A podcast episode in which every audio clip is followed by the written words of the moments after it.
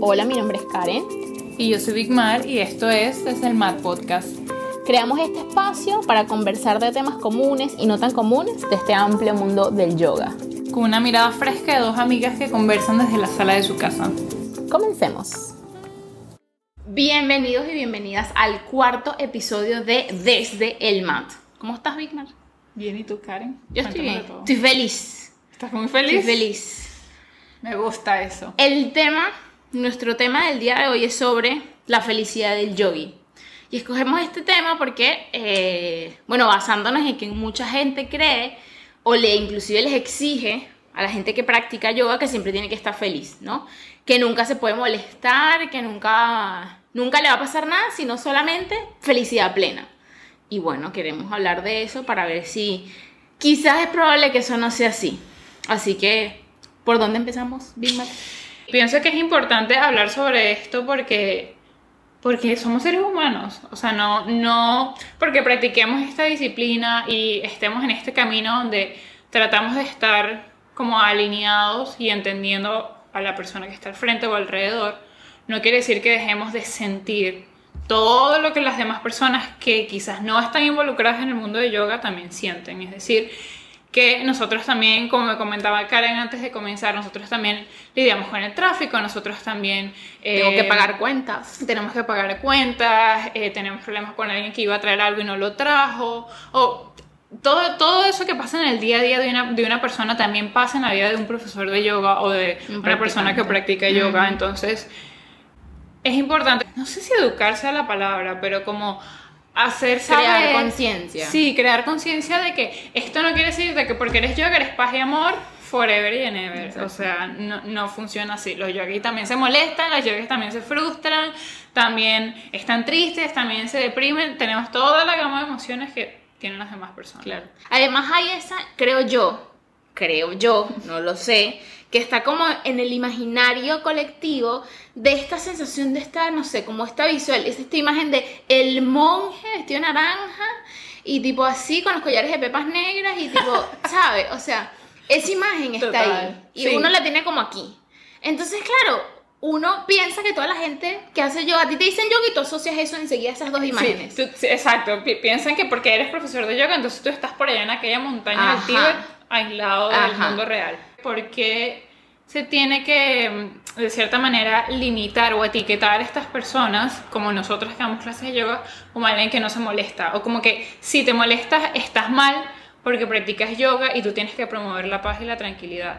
O sea, promovemos conciencia, promovemos unión y, promovemos muchas cosas que nos ayudan a estar en equilibrio con la vida y con el colectivo, por eso no nos aísla de la realidad que todos vivimos de este lado del mundo. Entonces, ¿qué es la felicidad? Como la gente cree que, o sea, que no te debes molestar o que siempre debes estar feliz, entonces vamos a hablar un poquito de ese concepto de felicidad que hay, que a veces algunos tenemos y a ver si, bueno, si es, si no, si nos resuena si no, ¿de acuerdo?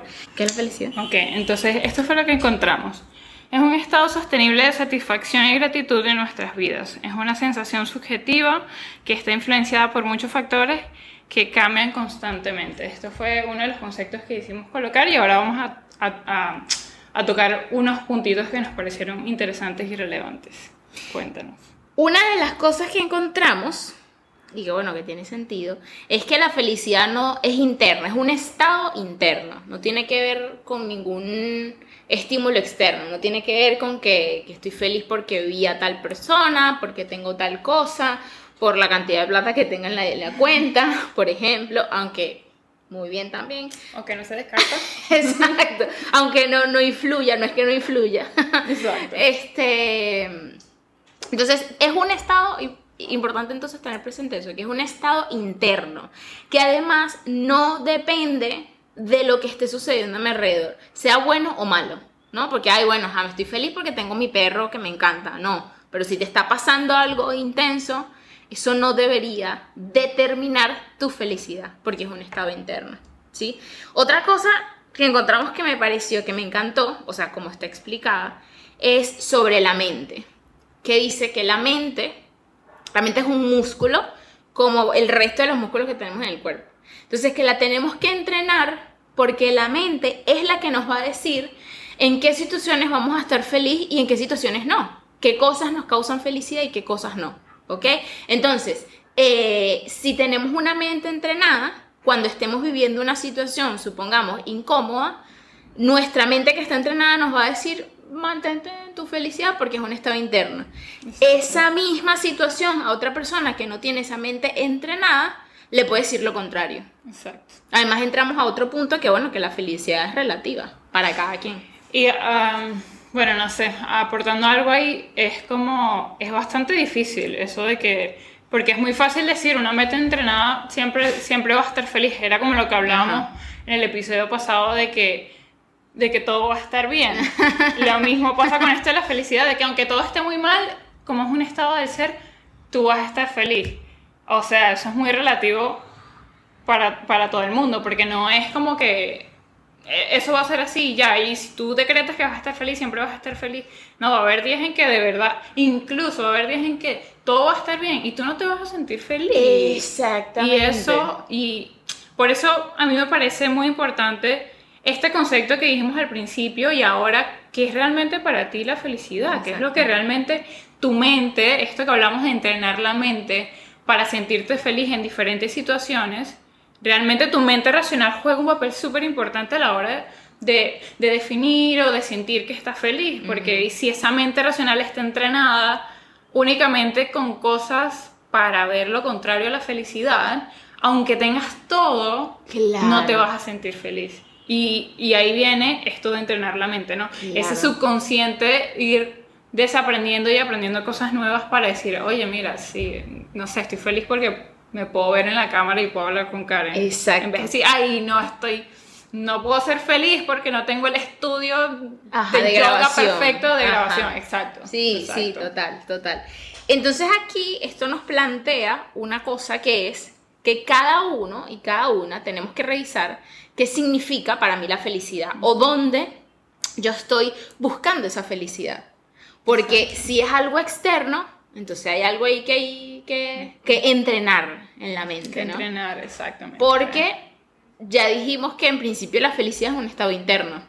Total. ¿No? Y ahí eso, cuando hablamos de entrenar la mente, yo pienso que una de las maneras más eh, efectivos de hacerlos es con la meditación, que obviamente es algo que se trabaja muchísimo en yoga de diferentes maneras, pero me gustaría también que, que abriéramos todos la mente cuando decimos la palabra meditación, que no sea únicamente sentarte con los ojos cerrados, porque puedes meditar mientras que estás comiendo, puedes meditar escuchando piano y prestar atención qué, teclas están presionando mientras que estás caminando, si caminas descalzo, cómo se sienten los dedos. O sea, muchas maneras de entrenar la mente a través de los sentidos con la meditación. Pienso que es una buena manera, por si están un poco perdidos sobre, estoy entrenando la mente, ¿qué me están diciendo? ¿Dónde está el gimnasio de la mente? ¿A dónde voy?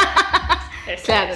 Creo que también eso que acabas de decir tiene mucho sentido con lo que hablamos en el primer episodio, que era lo de las afirmaciones. Una manera de que podemos entrenar la mente es utilizar las afirmaciones. Sí.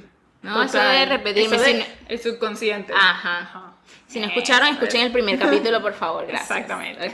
Este, esta frase me encantó. Esta frase sobre el placer, porque a veces llegamos a confundir estos momentos, estos picos de alegría, de que, ay, hice tal cosa, fui a este lugar que quería, o no sé, fui a la playa y tal. A veces eso los confundimos con felicidad, ¿no? Entonces, escuchen esto.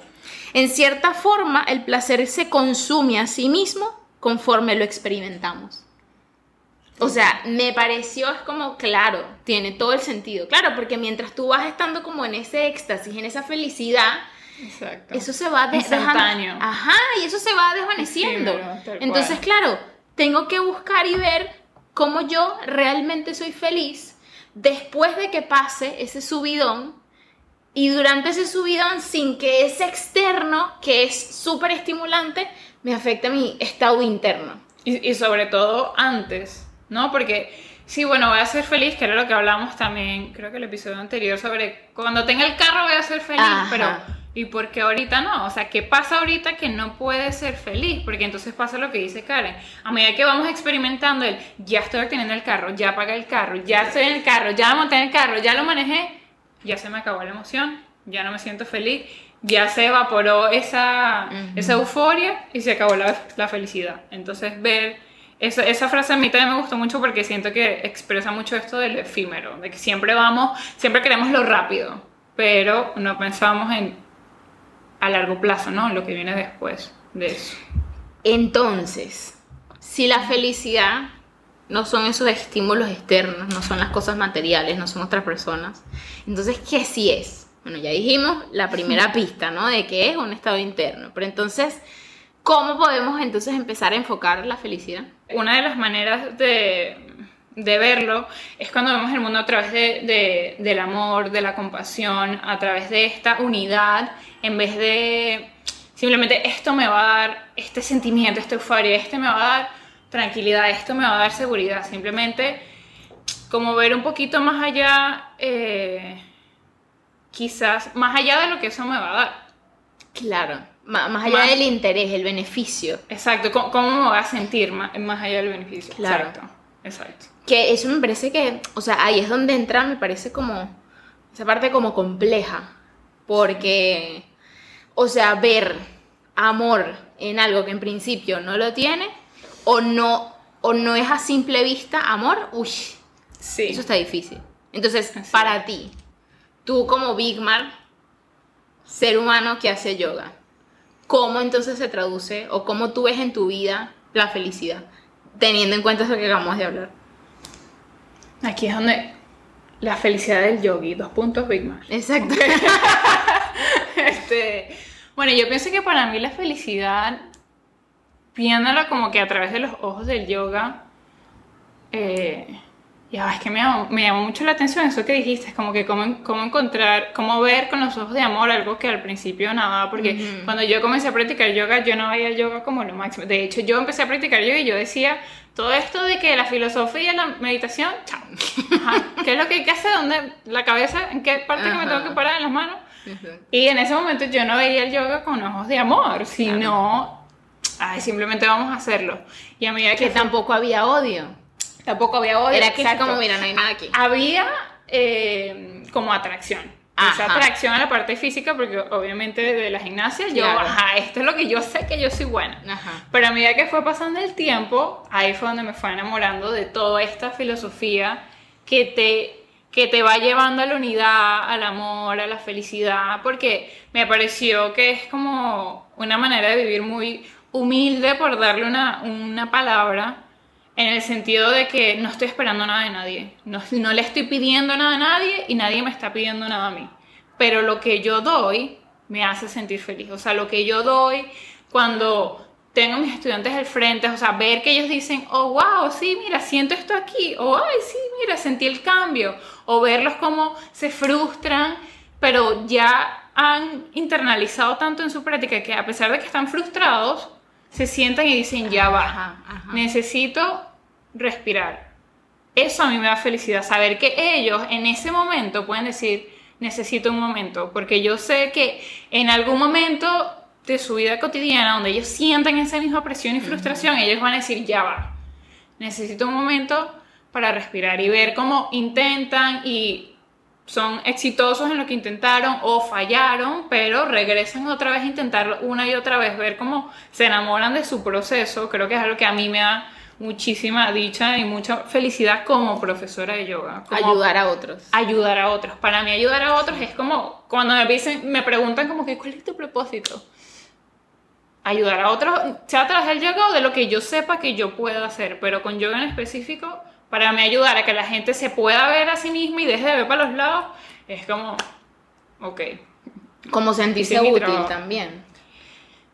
Sí, como ser un canal para que la gente diga, wow, sí me puedo sentir bien conmigo. Y eso me pasó a mí con yoga, porque viéndolo desde el punto de estudiante y no como profesor, a mí eso me ha ayudado mucho en la vida a, sobre todo en la compasión y la empatía, que para mí son dos cosas Uy, que es difícil. Difíciles de, sí, de, alcanzar y que uno siempre está practicando.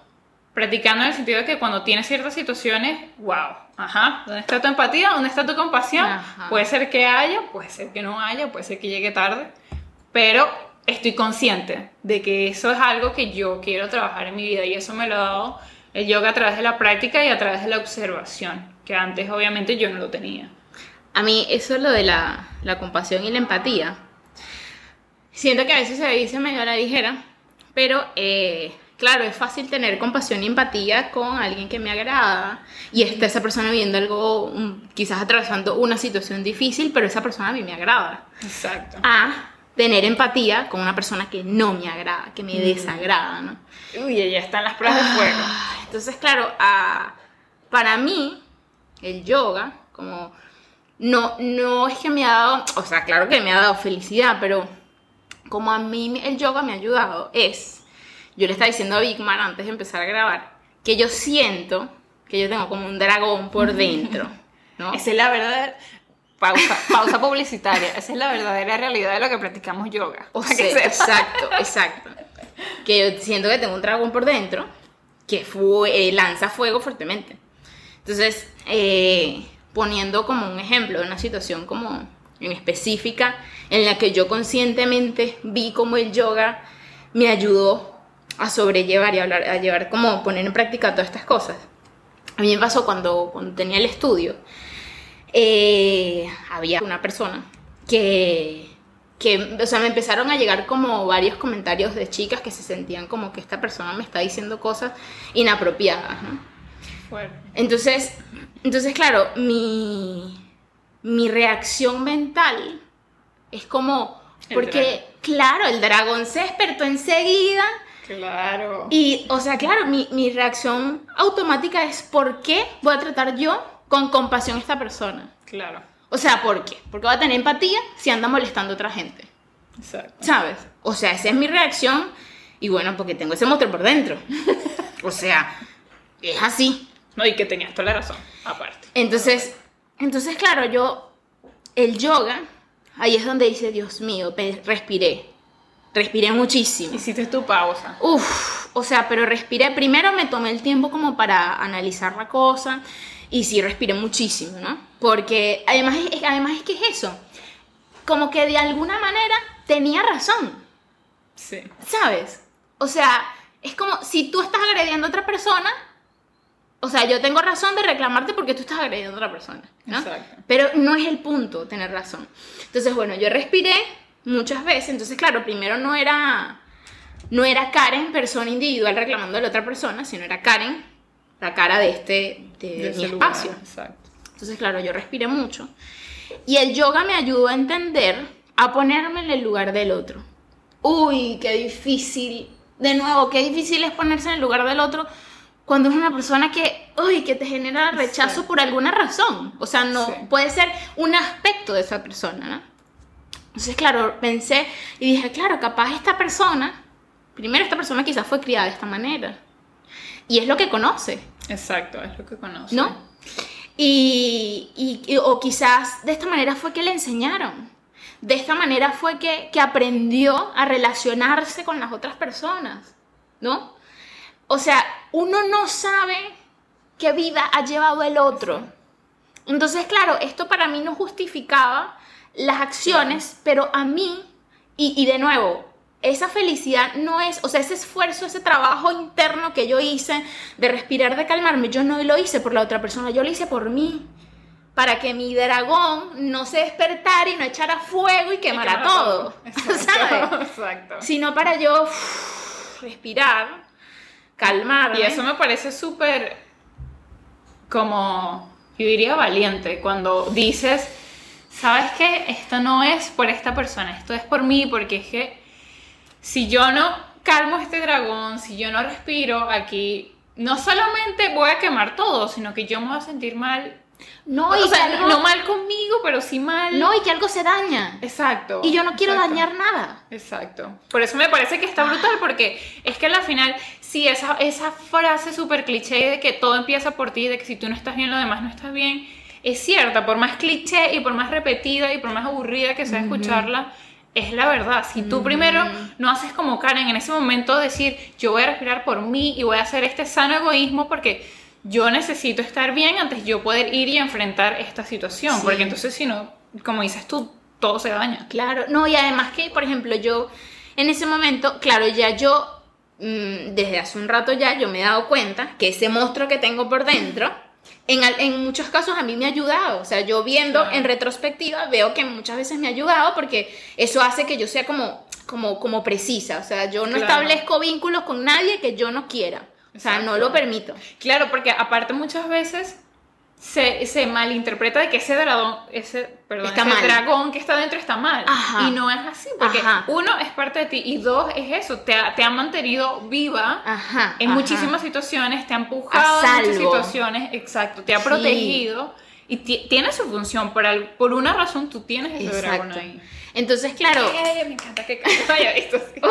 entonces, claro, yo digo, digo, ok, eh, no es que está mal esto que yo siento, pero digo, necesito regularlo porque esto, aunque en algunos momentos, en algunas ocasiones me ha protegido, me ha dado luz, me ha guiado, me está en estos espacios, en estas otras cosas que me pasan, me, desequilibra porque me alteran. Claro. O sea, y estar alterada. Se mueve. Ajá, y aunque estar alterada muchas veces es por instinto de protección. Total.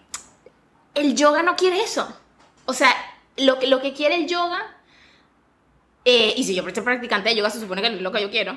Exacto, eso te iba a decir, eso me parece súper interesante cuando lo dices, porque hay gente que dice, porque el yoga dice que no deberías de hacer X cosas, entonces yo, eh, muchas personas escogen ser miserables porque el, yoga, dice que no puedes, pero es que el yoga siempre te va a llevar a que te escuches y te des lo que a ti te da felicidad plena, si no, no estás haciendo nada. Exacto, entonces claro, ahí es donde, para mí, en ese espacio, es donde para mí ha entrado el yoga. Y de nuevo, no tiene que ver con el otro, porque el otro tiene sus problemas.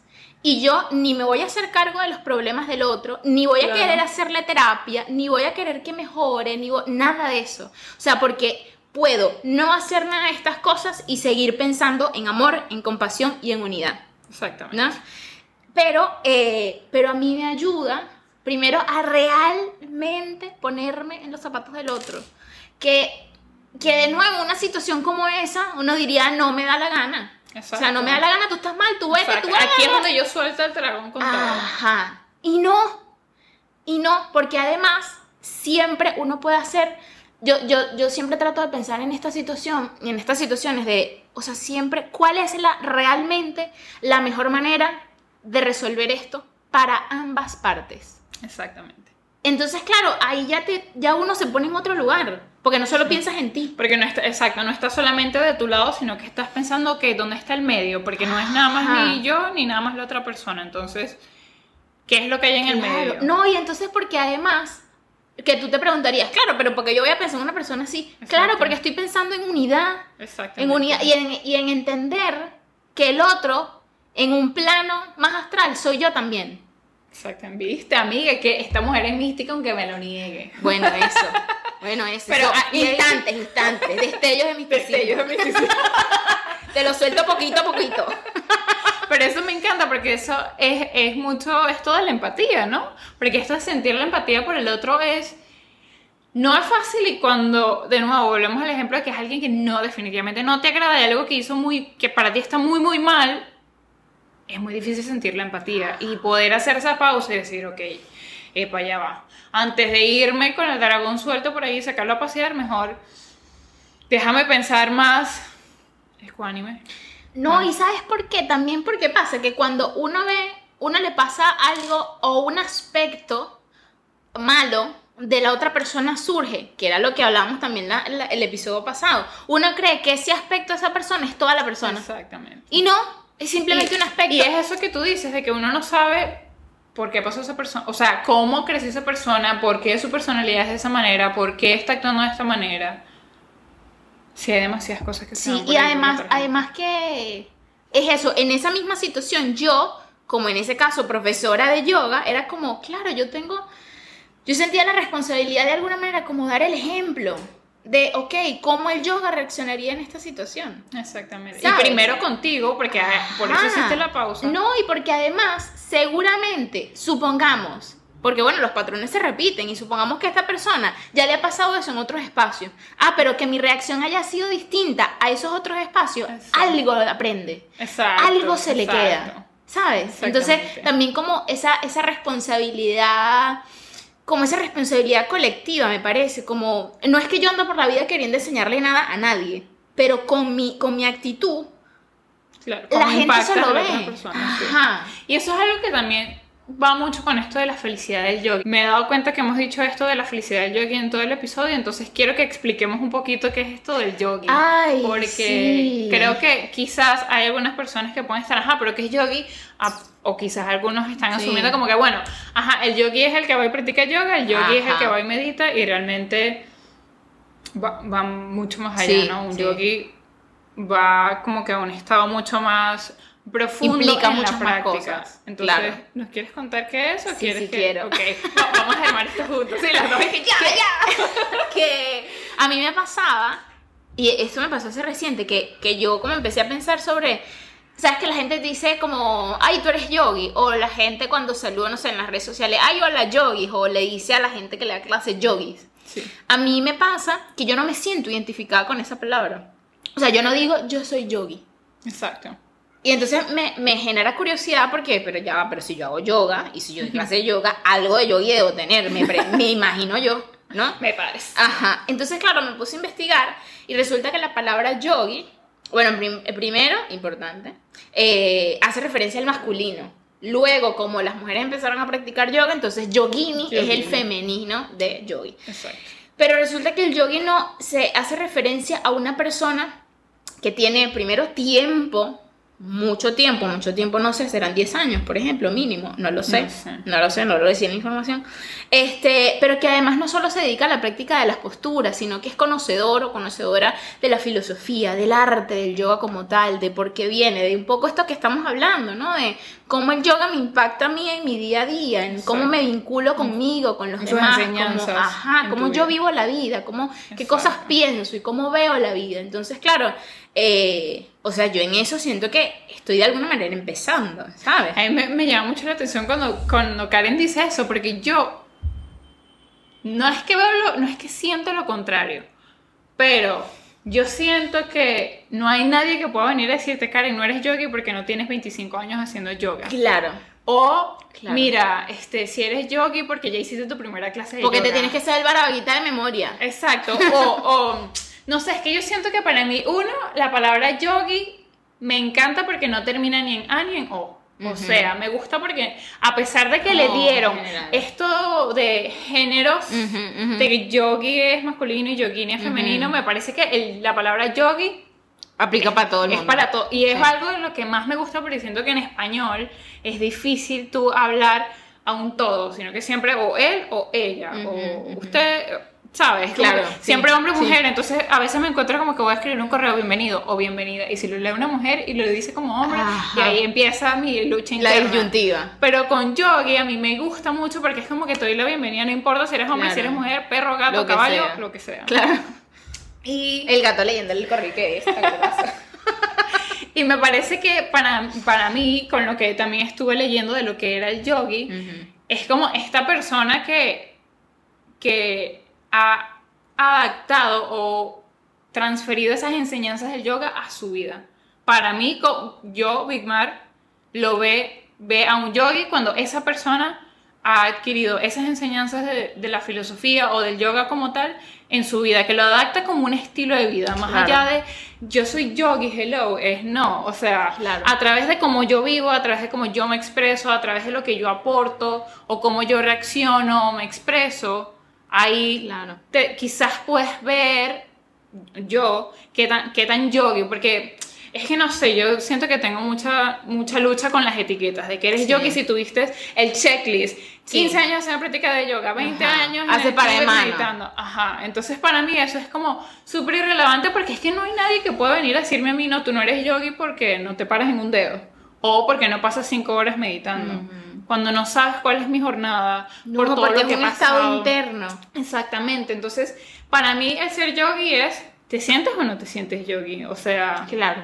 me da risa porque Karen me decía que yo siento que estoy como en el bachillerato el- yo soy un yogi de bachillerato.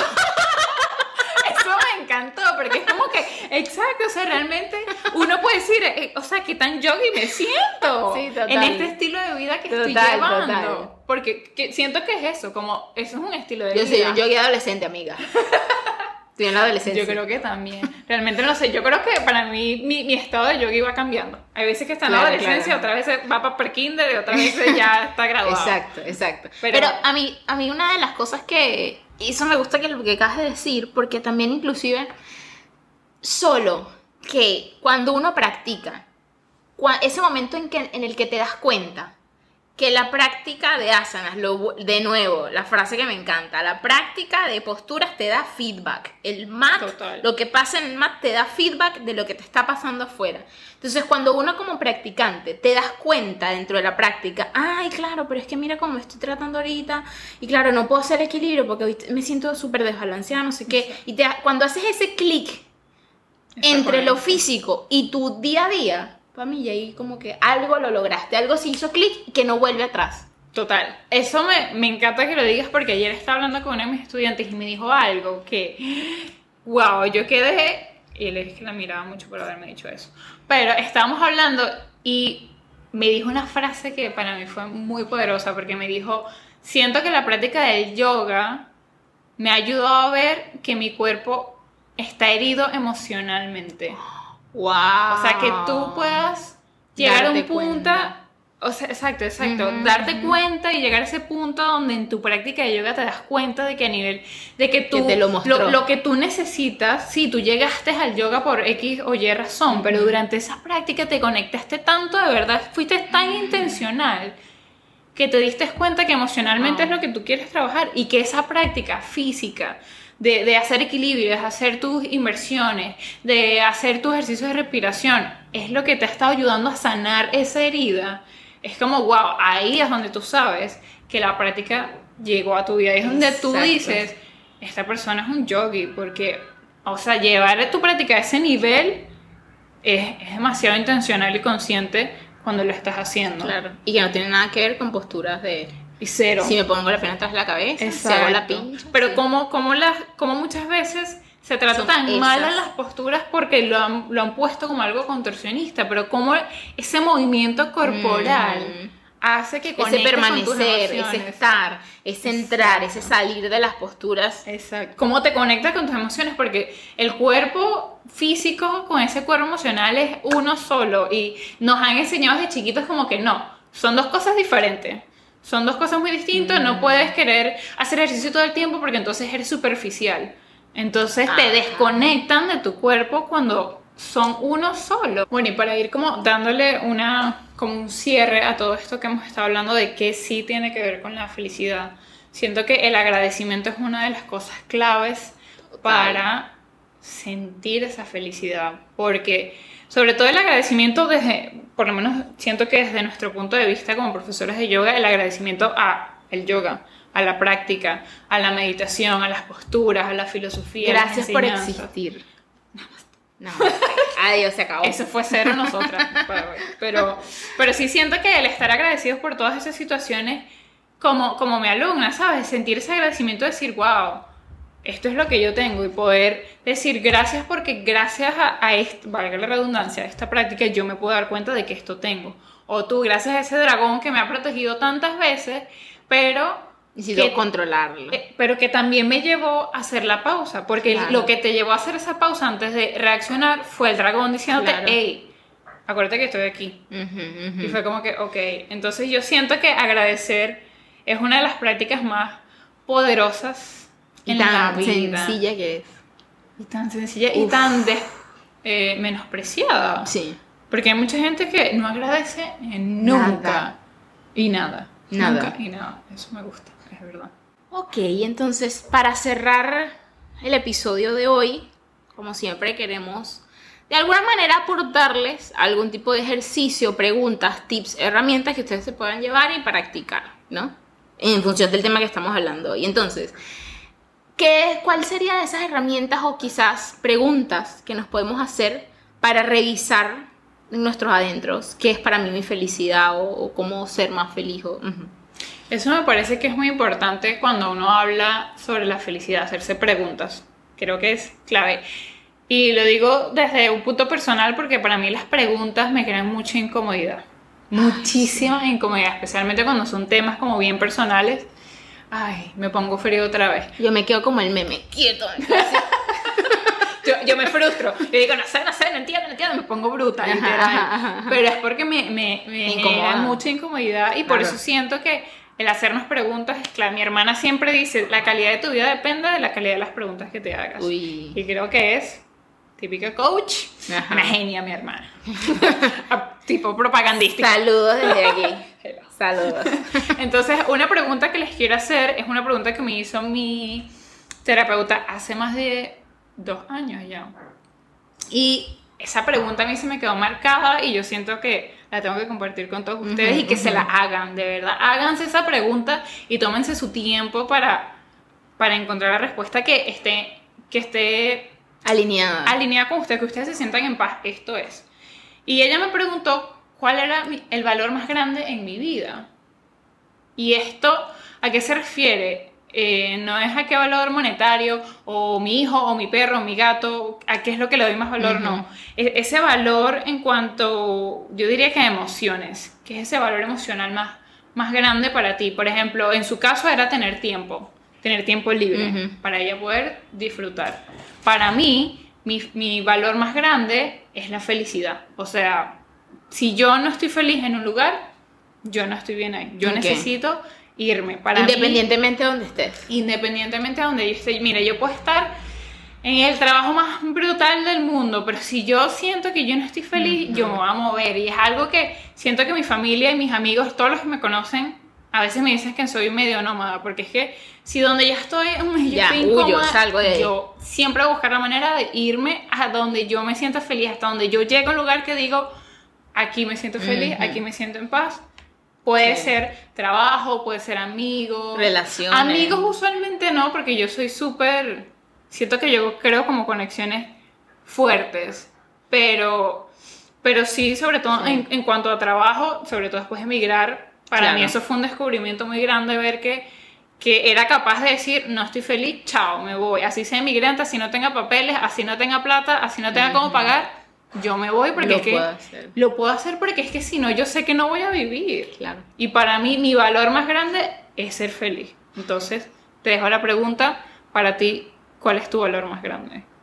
Y que siempre tengas presente que la felicidad es un trabajo diario. Por lo menos para mí, que mi valor más grande es la felicidad, yo sé que eso es algo diariamente en lo que ni siquiera que yo tengo que trabajar, pero sí estar constante. A veces como que me desconecto de mí y no me doy cuenta que he estado haciendo algo que no me está haciendo feliz. Y cuando vuelvo otra vez como, epa, que está, ajá, ¿cuál es tu valor más grande? ¿Ser feliz? ¿Estás siendo feliz en este momento? No. ¿Por qué no? ¿Qué es lo que sí te va a dar felicidad? Y ahí es donde entran las preguntas. Así que esa preguntita se la dejo por ahí. Esa me gusta. Otra cosa que podemos tener presente, primero es que lo habíamos mencionado, es agradecer. Y, y, tú pusiste una cosa que me gustó muchísimo en tus historias, que era agradece por una cosa que nunca habías agradecido antes. Y eso me pareció genial, porque claro, uno te dicen, ay, agradecida, bueno, agradezco por la vida, por el cuerpo, porque tengo casa, porque tengo techo, pero bueno, no sé, yo agradezco porque, no sé, porque tengo zapatos. Por ejemplo, yo agradezco, no sé, porque mi corazón funciona bien. Exacto. Porque puedo entrenar mi mente cada día para ser más compasivo. Ajá. Eso, entonces claro, otro, la tercera sería agradecer diariamente y agradecer siempre por cosas distintas, ¿no? No caer como en esa rutina. Sí, porque a veces uno se da por el agradecimiento repetitivo. Ajá. porque tengo casa, porque tengo esto. Tengo comida, tengo plata. Pero, ve más allá, ve más allá. las invitamos a eso, a que vayan más allá. Sí. Y la última es un ejercicio que yo lo aprendí y me gustó mucho, un ejercicio muy sencillo, ¿ok? Lo voy a decir aquí y que me gustó mucho. Entonces, es como un ejercicio un poco de meditación. Entonces, eh, son pequeños pasos. El primer paso es describir una emoción, colocarle un título. Y en principio que sea una emoción negativa. Por ejemplo, rabia. Siento rabia, ¿no? Luego, ubicar en qué parte del cuerpo yo siento eso. Por ejemplo, cuando yo, mi dragón sale, se despierta y empieza a fuego, o sea, yo lo siento como en el, como en el cuello, como aquí. En el pecho y en el cuello siento que... ¡ah! Así. Que el fuego está aquí. Así. En el puente. Que, que ese fuego va afuera. Entonces, ¿dónde lo siento en el cuerpo esa emoción? Y luego, suavizar la emoción. Entonces, yo cuando, cuando, cuando hice este ejercicio, yo lo relacioné con suavizar, me imaginé que estaba como, literal, como en las nubes. Entonces era como, como esa, o sea, en la nube, las nubes no puede haber rabia. Tiene que ser como todo suavecito. Entonces, eso. Ajá. Entonces ya eso, como que uno se, como que algo se calma, ¿no? Y la última, entonces, es traer una palabra gentil hacia nosotros mismos. me encanta. Porque porque, de nuevo, conectando con lo que habíamos hablado el episodio pasado, uno a veces cree que uno es sus emociones. Entonces, es que yo soy rabiosa. No, no, no. En este momento, por esta situación, estoy manifestando esta emoción. Exacto. No es que yo soy esa emoción. Entonces, claro, traer esa palabra gentil hacia uno es como, cálmate, tranquila, ¿sabes? Como cuando uno le, hace cariñito a los animales. Eso me encanta, porque hay un libro que, que estoy leyendo ahorita, What Now, y ella en uno de sus episodios habla precisamente de eso que estás diciendo. Y ella cuenta su historia de, de, cuando le pasaban ciertas situaciones y cómo ella se hablaba. Mm. Y cómo ella cambió a decir, bueno, entiendo que estés triste, entiendo que estés frustrada, estoy aquí para ti.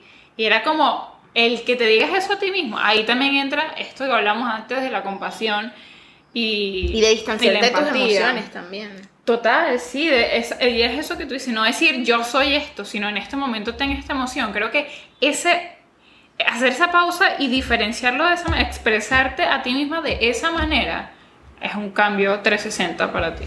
Total, me encanta.